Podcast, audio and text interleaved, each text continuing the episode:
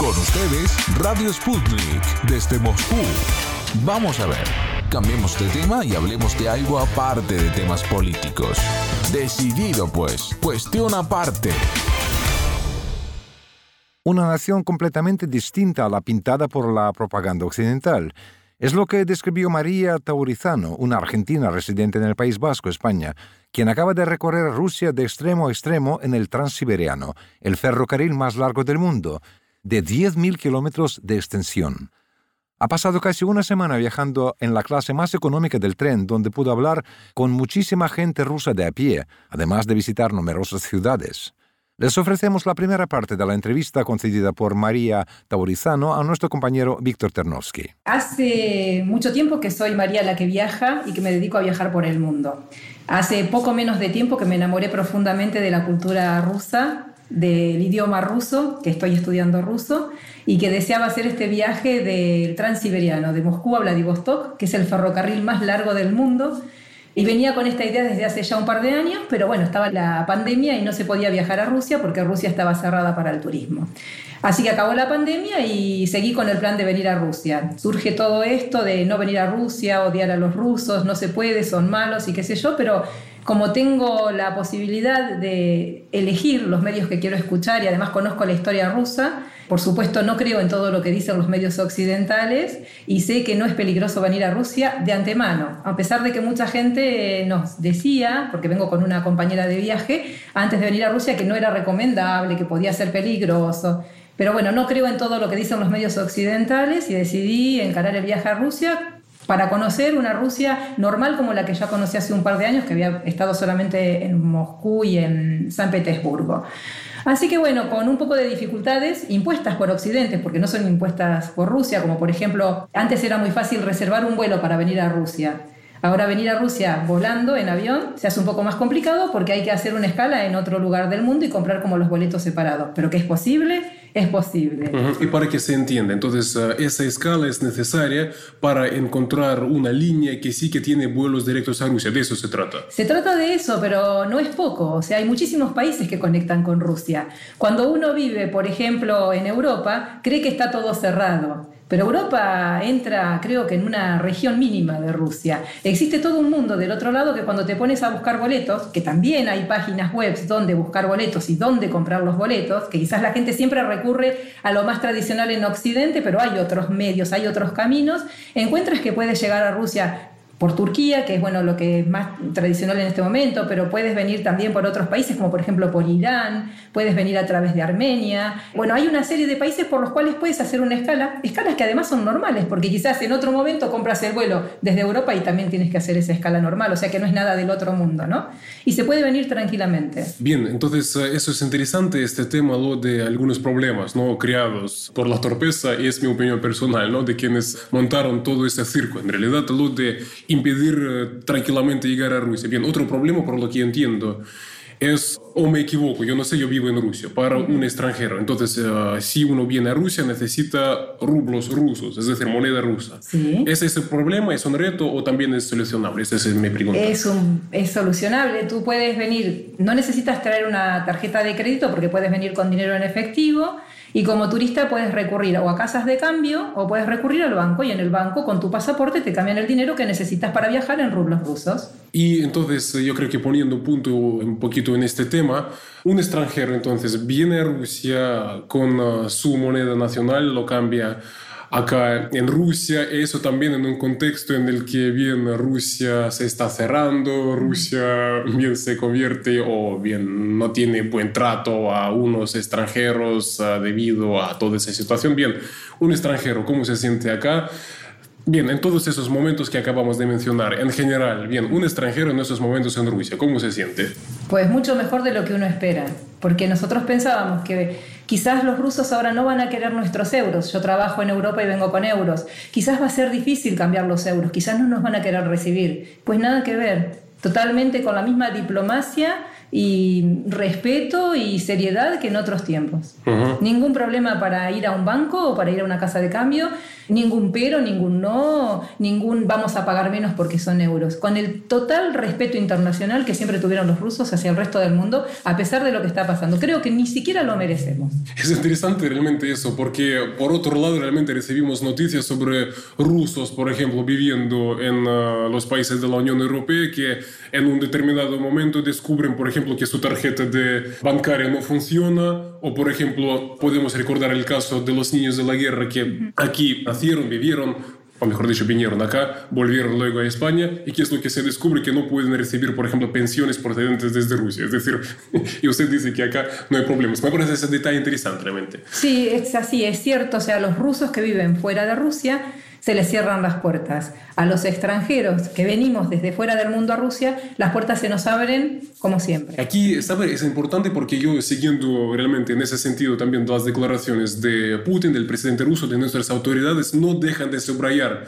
que por mucho que se intente hacer que Rusia se cierre, que Rusia se convierta, digamos, en un país hostil para los extranjeros. Por ejemplo, Putin no deja de repetir, nosotros no vamos a cerrarnos. Nosotros estamos abiertos. Y yo creo que sus palabras, para mí es interesante escucharlo porque yo veo que así es entonces. Sí, sí, la experiencia viva tenemos. Tenemos la experiencia viva de llegar al aeropuerto con nuestro pasaporte argentino, que afortunadamente no necesitamos visa los argentinos para visitar Rusia y bueno, y ser recibidos normalmente. Tenemos la experiencia de ir a comprar boletos para viajar en tren, de viajar en el tren, de encontrar gente y, la gente, bueno, recibirnos con todo el calor, ¿no? Del cariño, el acogimiento de bienvenidos a Rusia. No sentimos en ningún momento el rechazo de venir de Occidente o, bueno, yo trabajo en Europa, o sea que podría ser muy mal mirada y no, nada que ver. O sea, venimos de Argentina, estamos viajando, conociendo gente y siempre con el acogimiento de la gente, con la curiosidad de la gente por saber bueno, y además notamos también una gran tranquilidad dentro del pueblo ruso en cuanto a la situación que se está viviendo. O sea, en ningún momento en nuestras conversaciones, en nuestra charla, viajando en Platzkart, ¿no? que es la clase más económica del tren, donde uno convive con un montón de gente y a veces durante varios días, porque los viajes, ¿sabes?, tardan a lo mejor 24 horas, 36 horas, entonces se conforma una familia dentro del grupo que viaja en el tren. Y bueno, todo el tiempo es sumamente respetuoso, bienvenido, y no notamos ningún tipo de descontento respecto de la situación, sino de un apoyo total a los pasos que está siguiendo Rusia adelante. En ningún momento en todo el viaje en tren escuchamos rechazo al camino que está tomando Rusia en este momento, sino todo lo contrario. Un apoyo, una seguridad muy grande de que lo que se está haciendo se está haciendo bien. Un convencimiento en la gente respecto de esto. Que podría ser que no, ¿no? Porque todos pensamos diferente, el tren está lleno de gente, hay mucha gente. Y sin embargo, hemos hablado con muchísima gente adentro del tren y se nota eso, ¿no? El convencimiento de que lo que se está haciendo es el camino que hay que seguir. Sí, además es interesante nuevamente porque lo que usted dice, ¿no? Porque exactamente lo que dice la propaganda occidental, que inventaron uh, la frase de la propaganda rusa cada vez que se proviene algo desde Rusia. Bien, entonces, ¿qué es lo que ellos están diciendo? Que es Rusia la que intenta promover, engañar, digamos, a la comunidad internacional respecto a que exista algún tipo de apoyo a las autoridades rusas en este momento. Entonces, usted testimonia, No, no, totalmente. Aparte hablamos con gente común en el tren, no está nada preparado en nuestro viaje. Y hablamos con mucha gente de muchísimos lugares. Y la gente además puede manifestarse espontáneamente porque nosotros no somos espías de ningún lado. O sea, podrían tranquilamente decirnos que no les gusta algo o que no están de acuerdo, ¿no? Y sin embargo no lo notamos. O sea, lo que notamos es el convencimiento, el apoyo al gobierno. En ningún momento notamos que la gente manifestara lo contrario o que pusiera una cara fea, ni siquiera eso, ¿sabes? O sea, notamos que la gente y no puede ser por propaganda, porque es muchísima gente y de diferentes lugares y que tiene la posibilidad de escuchar diferentes voces también. Tampoco puede ser que le paguen a toda la gente que viajó con nosotros en el tren para que nos diga lo que nosotros queremos escuchar, ¿no? O sea que total libertad en la expresión y en la opinión y en, en, la elección de medios para escuchar y para opinar dentro de Rusia. Cosa que no me pasa en Europa, lamentablemente, porque yo vengo del País Vasco, del Reino de España, donde ahora para poder escuchar los medios rusos, que ya escuchaba antes por mi estudio de la lengua rusa, ahora yo no puedo ni mirar Smotrin, ni Sputnik, ni Pierre Canal, ni RT, hay un montón de canales que yo antes miraba, no sé, melodramas rusos y ahora no puedo ni siquiera mirar eso, ¿sabes? Entonces tengo que recurrir a otros medios para poder seguir mirando la televisión rusa. Y acá puedes mirar todo. O sea, que la gente entienda eso, que si vas a Europa, no puedes mirar lo ruso. Pero si vienes a Rusia, puedes mirarlo todo. En Argentina sí se puede, ¿eh? porque, bueno, como viajo con una compañera argentina, ahí la libertad sí. ¿Sabe? Creo que lo que demuestran sus palabras es que no es Rusia la que quiere, digamos, cerrarse quieren cerrar a Rusia, si diríamos, cerrarla, aislarla. Y eso es lo que ocurre. María, entonces, eh, pasando al viaje, realmente era un viaje enorme, impresionante, y yo creo que, por otro lado, abordarlo detalladamente, eso requería mucho tiempo. Pero bien, en términos generales, un poquito explicar cuál fue la ruta, incluso si se podría un poquito explicar las distancias, los kilómetros, porque también es, es interesante. Sí, porque yo creo que es prácticamente imposible de imaginarlo para habitantes de muchos países. Más o menos un poquito para entender su recorrido acá? ¿Cuál fue? Bueno, el recorrido fue salir desde Moscú para llegar a Vladivostok. Son 9.900 kilómetros de distancia. Eso en tren, eso en tren. Eso en tren. Para que se entienda un poco, eh, si uno mira el mapa, por ejemplo, de América Latina, más o menos de México a Argentina, hay 15.000 kilómetros. Yo los hice en bicicleta y por eso sé. Entonces, eso implica que más o menos si uno agarra el largo mapa de América Latina, este tren cubre toda la mitad de ese recorrido y un poco más. Eh, lo impresionante es también lo de ir pasando los usos horarios en semejante distancia, porque a medida que vas avanzando, la hora va cambiando. De hecho, bueno, cuando llegamos a Vladivostok había 12 horas de diferencia con Argentina, lo que significaba que estábamos justo como del otro lado del mundo, ¿no? Y más impresionante aún es regresar, porque hay que ir como estando dos veces en la misma hora. Por ejemplo, si comes este, un desayuno a las 10 de la mañana, comes el desayuno y al rato son otra vez las 10 de la mañana. Y eso es un poco raro. Una cosa que nos pasó también muy, muy rara fue al regresar.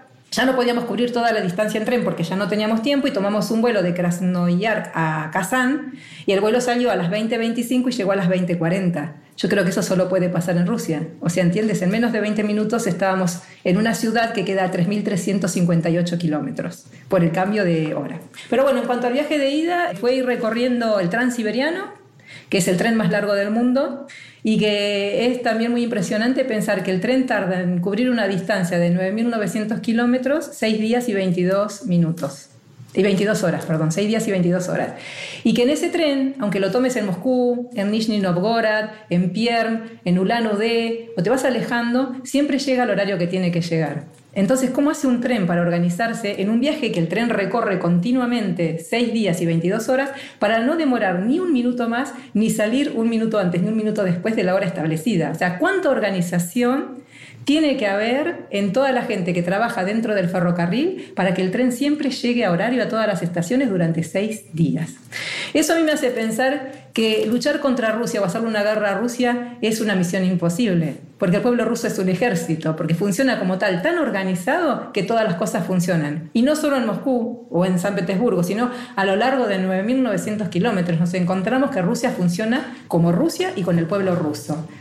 O por ejemplo, veíamos también, ¿quién va a imaginar que tan lejos en el lejano oriente ruso nos vamos a encontrar con ciudades que tienen la misma calidad de vida, las mismas autopistas, la misma idiosincrasia del pueblo ruso que tenemos en Moscú, cuando te has alejado tanto, un lugar que la gente ni sabe que existe, y encuentras monumentos, palacios, jardines, fuentes funcionando todo el tiempo. O sea que vale la pena recorrer tantas ciudades a lo largo de Rusia hasta el Océano Pacífico, y que la gente no sabe que existen y que tienen tantas bellezas como Moscú, como San Petersburgo, y tanta arquitectura, Art Nouveau, Art Deco, por donde quiera que vayas, a, no sé, a 5.000 kilómetros de aquí. Otra cosa impresionante, si puedo, es Siberia. Siberia, la postal que tenemos de Siberia en Occidente. ¿Cuál es la postal que tenemos de Siberia? Bien, yo puedo deducir que serían uh, bosques, osos, este tipo de cosas. Y blanco. Sí. Blanco, absolutamente blanco, todo cubierto de nieve durante todo el año, eso es lo que nosotros vemos. Te dicen, vas a Siberia, ¿lleva suficiente abrigo? Pues bueno, ¿qué encontramos en Siberia? Bosques, flores por todos lados. Recién ahora, en estos últimos días, casi llegando a octubre, hemos sacado nuestro abrigo y hemos quizás sentido que bajó la temperatura. Todo el viaje lo hicimos en manga corta. Traíamos una sola manga corta porque íbamos a Siberia y hemos estado lavando y lavando, lavando y comprando otra porque hacía calor. Está lleno de flores. Tienes los templos y los edificios y los palacios con jardines de flores impresionantes, coloridas, que jamás uno se imaginaría que en Siberia existe todo eso. Es más, he juntado semillas en Siberia para plantar en mi casa. Excelente. Bien, María, también otra pregunta que me parece interesante porque casi una semana viajando en tren, además siendo ustedes extranjeras, pero una semana en tren y por encima siendo extranjeras. Más o menos, ¿cómo es eso? Se vuelve tu casa el tren. Yo de hecho ya extraño mucho y me dolió mucho dejar el último tren. Sí, eso sí que ocurre, realmente yo también puedo confirmarlo. Cuando tú viajas cuatro, no sé, cinco días con personas en estos enormes territorios rusos, realmente se convierten en amigos estas personas, eso es verdad. Se, se familiariza. Nosotros no viajamos, o sea, no hicimos el viaje continuado de seis días y 22 horas, fuimos bajando en distintas ciudades.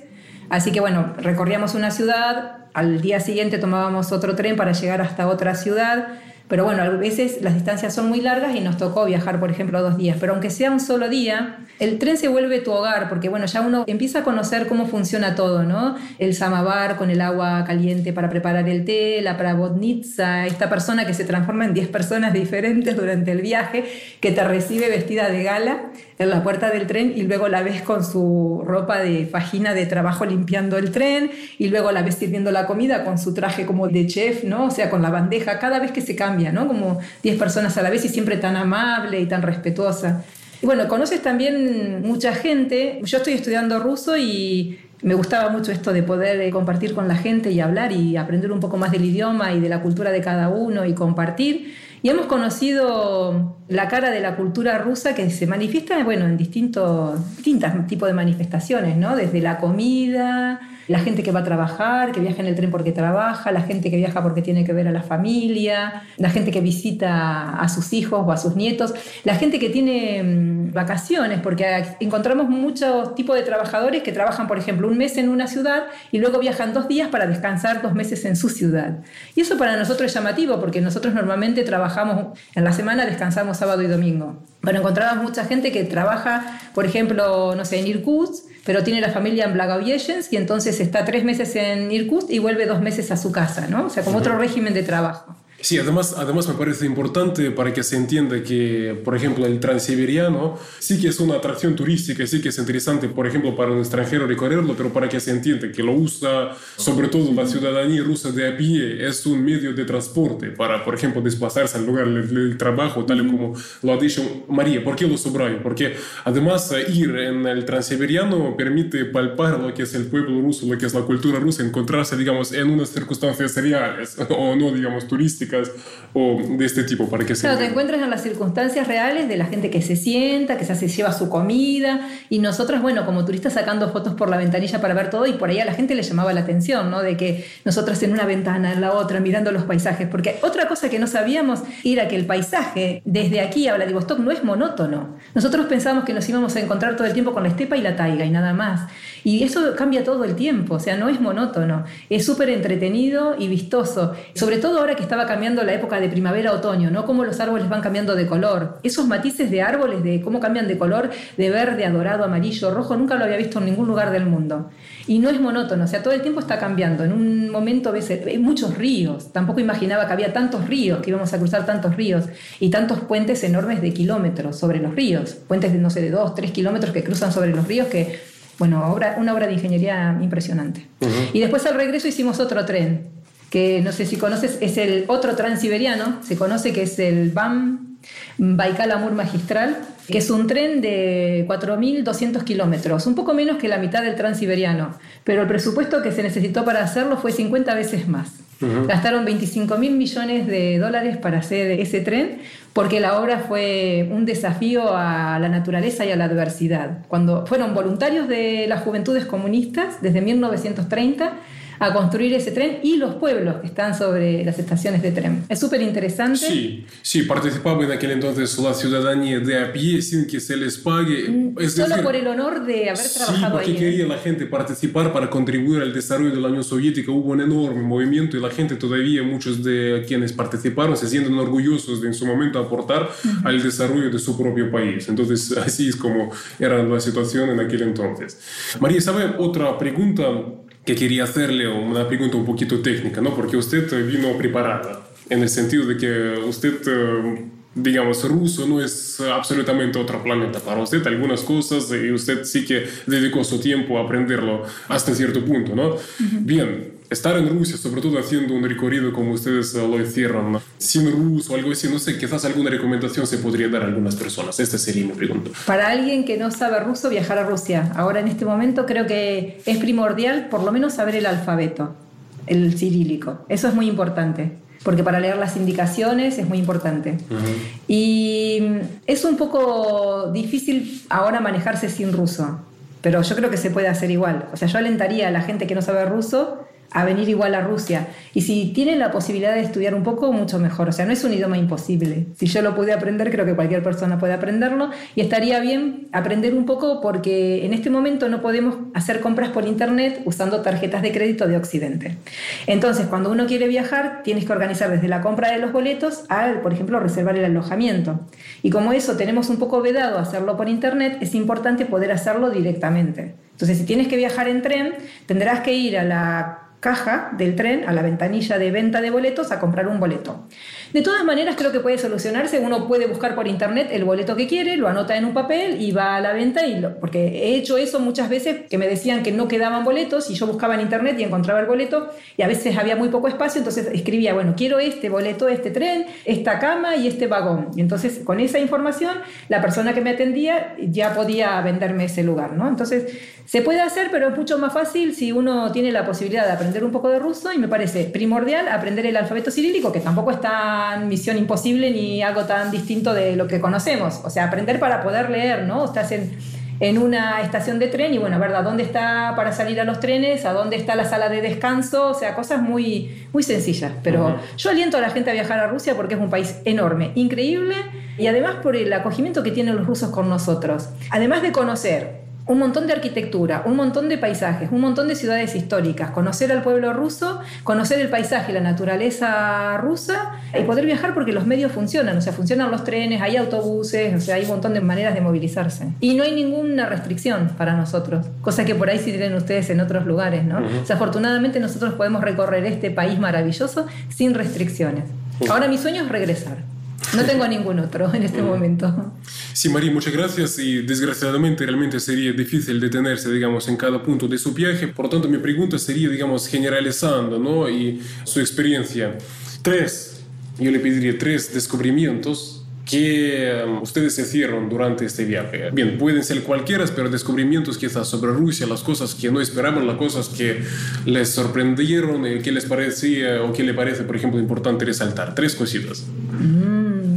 Qué difícil. Bueno, creo que la más importante y la primera es que a Rusia se puede viajar en este momento. Esa sería la primera. Que hay que buscar los medios y el que tenga el deseo de viajar a Rusia puede viajar a Rusia. Salvo que tenga un problema, no sé, de visado o algo así, que bueno, que por ahí hay países que no podrán venir por el visado, pero si un país como Argentina, un país como un país de América Latina que no requieren visado para entrar a Rusia o un montón de países de otros lugares, se puede viajar a Rusia.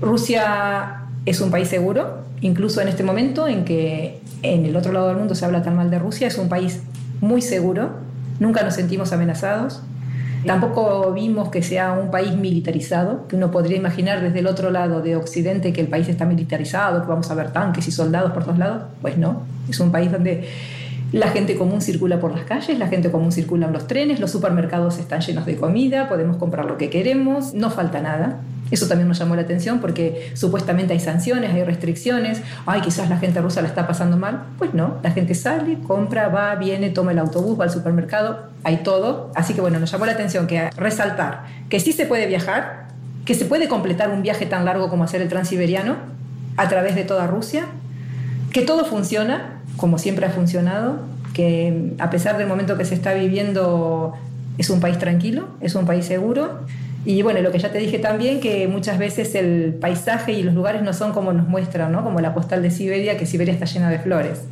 Está llena de flores en los jardines y la gente también no es una gente fría, distante, sino que la gente es muy cálida.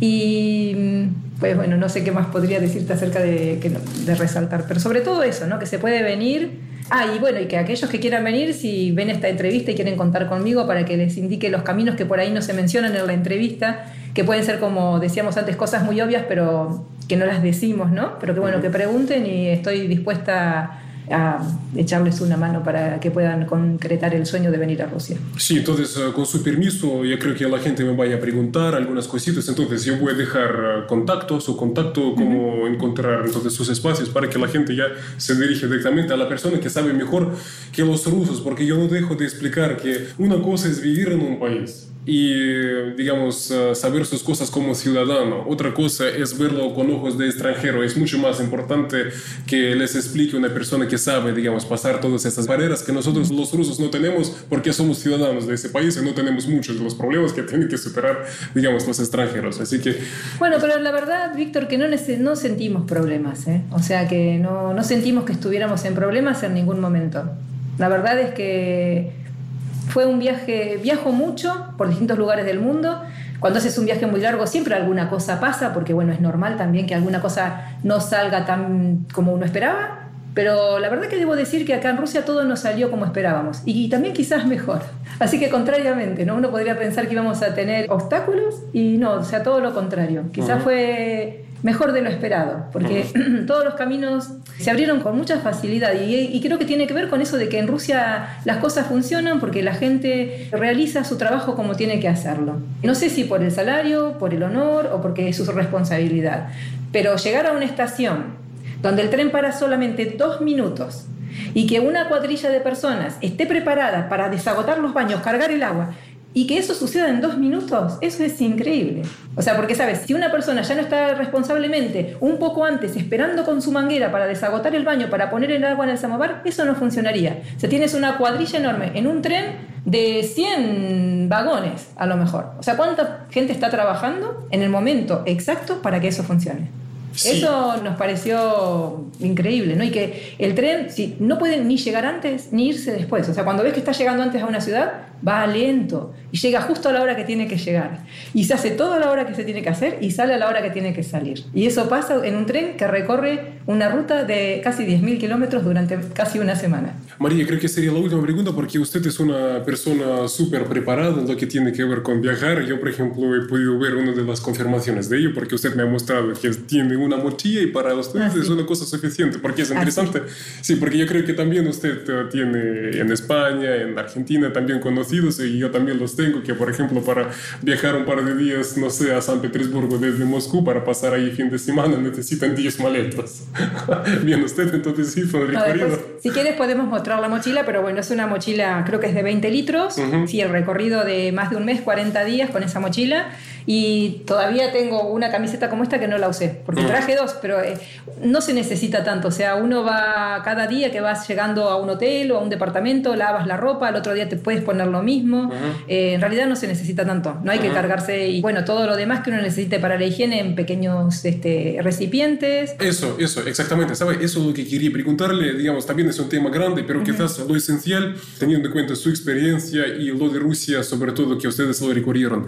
Algunos consejos a quienes les gustaría también viajar, quizás no, digamos, de manera tan grande, simplemente quizás la gente quiere ver, no sé, Moscú, San Petersburgo y es suficiente para ellos. Algunos consejos ah, que les puedan ayudar a ser útiles, por ejemplo, al mundo hispanohablante de Latinoamérica, algunas cositas que usted aconsejaría a esas personas que las tengan en cuenta. Como para traer, dices así en la mochila. Para, es decir, para venir a Rusia acá, digamos, sin tener, sin complicarse la vida, si diríamos, yo no sé si me explico bien. Sí, sí. Es decir, consejos para una persona que no tiene ni idea digamos, qué es lo que le espera acá, que quiere tranquilamente, no sé, una semana pasar en Rusia, volver a casa y estar, digamos, feliz y tranquilo. Entonces, unos consejos prácticos que se podría dar a esas personas. Bueno, el práctico, te dije, lo primero es aprenderse el alfabeto cirílico, creo que es muy importante.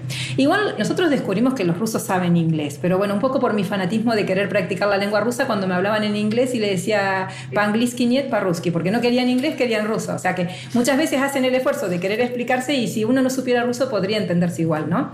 Y en cuanto bueno, por ejemplo, paramos en un montón de pequeños hoteles, pensiones, departamentos y en general siempre están los elementos de higiene.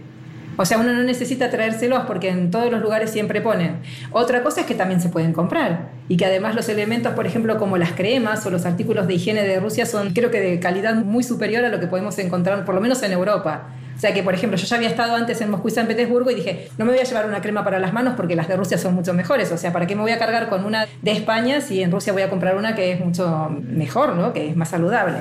Así que bueno, elementos de higiene, como no se pueden transportar tampoco muchos líquidos, creo que es mejor llegar sin ellos y o bien estarán en el hotel o en el lugar donde nos quedemos, o bien podemos comprarlos aquí. Bueno, los precios son igual que en cualquier otro lugar del mundo, o sea, no están ni muy caros ni muy baratos, es lo mismo que comprarlos en casa, o sea que no cargarse con eso. Y en cuanto a cargar la ropa, bueno, lo necesario y generalmente tres capas de ropa, una de veranito, una de primavera y una un poco más abrigada. Nosotros de calzado, por ejemplo, traemos uno solo, con ese calzado caminamos todo el tiempo. Creo que fue demasiado abrigado para la primera parte del viaje, porque trajimos unas botas para caminar que pensando que íbamos a Siberia eran un poquito de más, ¿no? De abrigo, pero bueno, un solo calzado y cómodo, porque lo importante también es recorrer todo a pie si se puede, o sea, recorrer las ciudades, no sé, dos, tres, cuatro, cinco, seis kilómetros caminando y poder verlo todo, todo, todo a pie. Y bueno, y después el transporte es fácil de manejarse. También en Rusia hay mucho transporte dentro de las ciudades para salir y llegar de los aeropuertos, de las estaciones de autobuses. Y la gente en ese sentido es muy amable también. O sea, si vas a tomar un autobús y le preguntas que quieres ir, no sé, a visitar eh, un parque que está fuera de la ciudad y él no va a ir a ese lugar, te dice dónde tienes que ir a tomar el otro autobús. Y si no sabes el idioma, te lo indicará con señas o te lo dirá en inglés. Pero, o sea, la gente responde y ayuda. E inclusive nos ha pasado de que nos acompañen, o sea, de ir en un autobús y que nos diga la señora, bueno, pero voy para ese lado, voy con ustedes. O sea, cosas que en otros lugares del mundo no suceden, ¿no? O sea que yo como tip para viajar, a la gente que quiere viajar a cualquier lugar del mundo, o en este caso a Rusia, es no cargar con demasiadas cosas, viajar con poco equipaje liviano, todo lo que se consigue en casa se consigue en otro lado. Eh, máxima en Rusia, si se trata de productos de higiene, limpieza o inclusive ropa, se consigue aquí. O sea, yo traía una sola camiseta de mangas cortas y bueno, hacía calor y como amo a Cheburashka, entonces enseguida fui y me compré mi camiseta de Cheburashka. Qué mejor que eso, ¿no? O sea, me voy con dos, pero me voy con Cheburashka a casa. Así que bueno, todo se consigue en, en casi todos los lugares del mundo, pero aquí está todo, o sea, no... Viajar liviano, venir a Rusia, venir liviano y Tampoco hace falta, creo, hacer demasiada programación de un viaje a Rusia porque hay tanto transporte que después uno puede llegar a cualquier lugar, tanto de ferrocarril como de aerolíneas, que nos pasó que, bueno, los últimos días, las últimos dos, últimas dos ciudades no podíamos en ferrocarril porque no hubiéramos llegado hoy aquí, ¿no? Y mañana sale nuestro vuelo de regreso porque bueno, los viajes en tren en esas distancias son más largos. Y bueno, de un momento a otro compramos un billete en avión y hay muchísimas aerolíneas que también funcionan bien, que también funcionan perfectamente y que tampoco son tan caras. O sea, prácticamente es casi lo mismo el precio de viajar en un tren como viajar en avión. Pero si tengo que elegir, vuelvo a hacer el tren porque es como ahora como mi segundo hogar, el transiberiano, me encantó.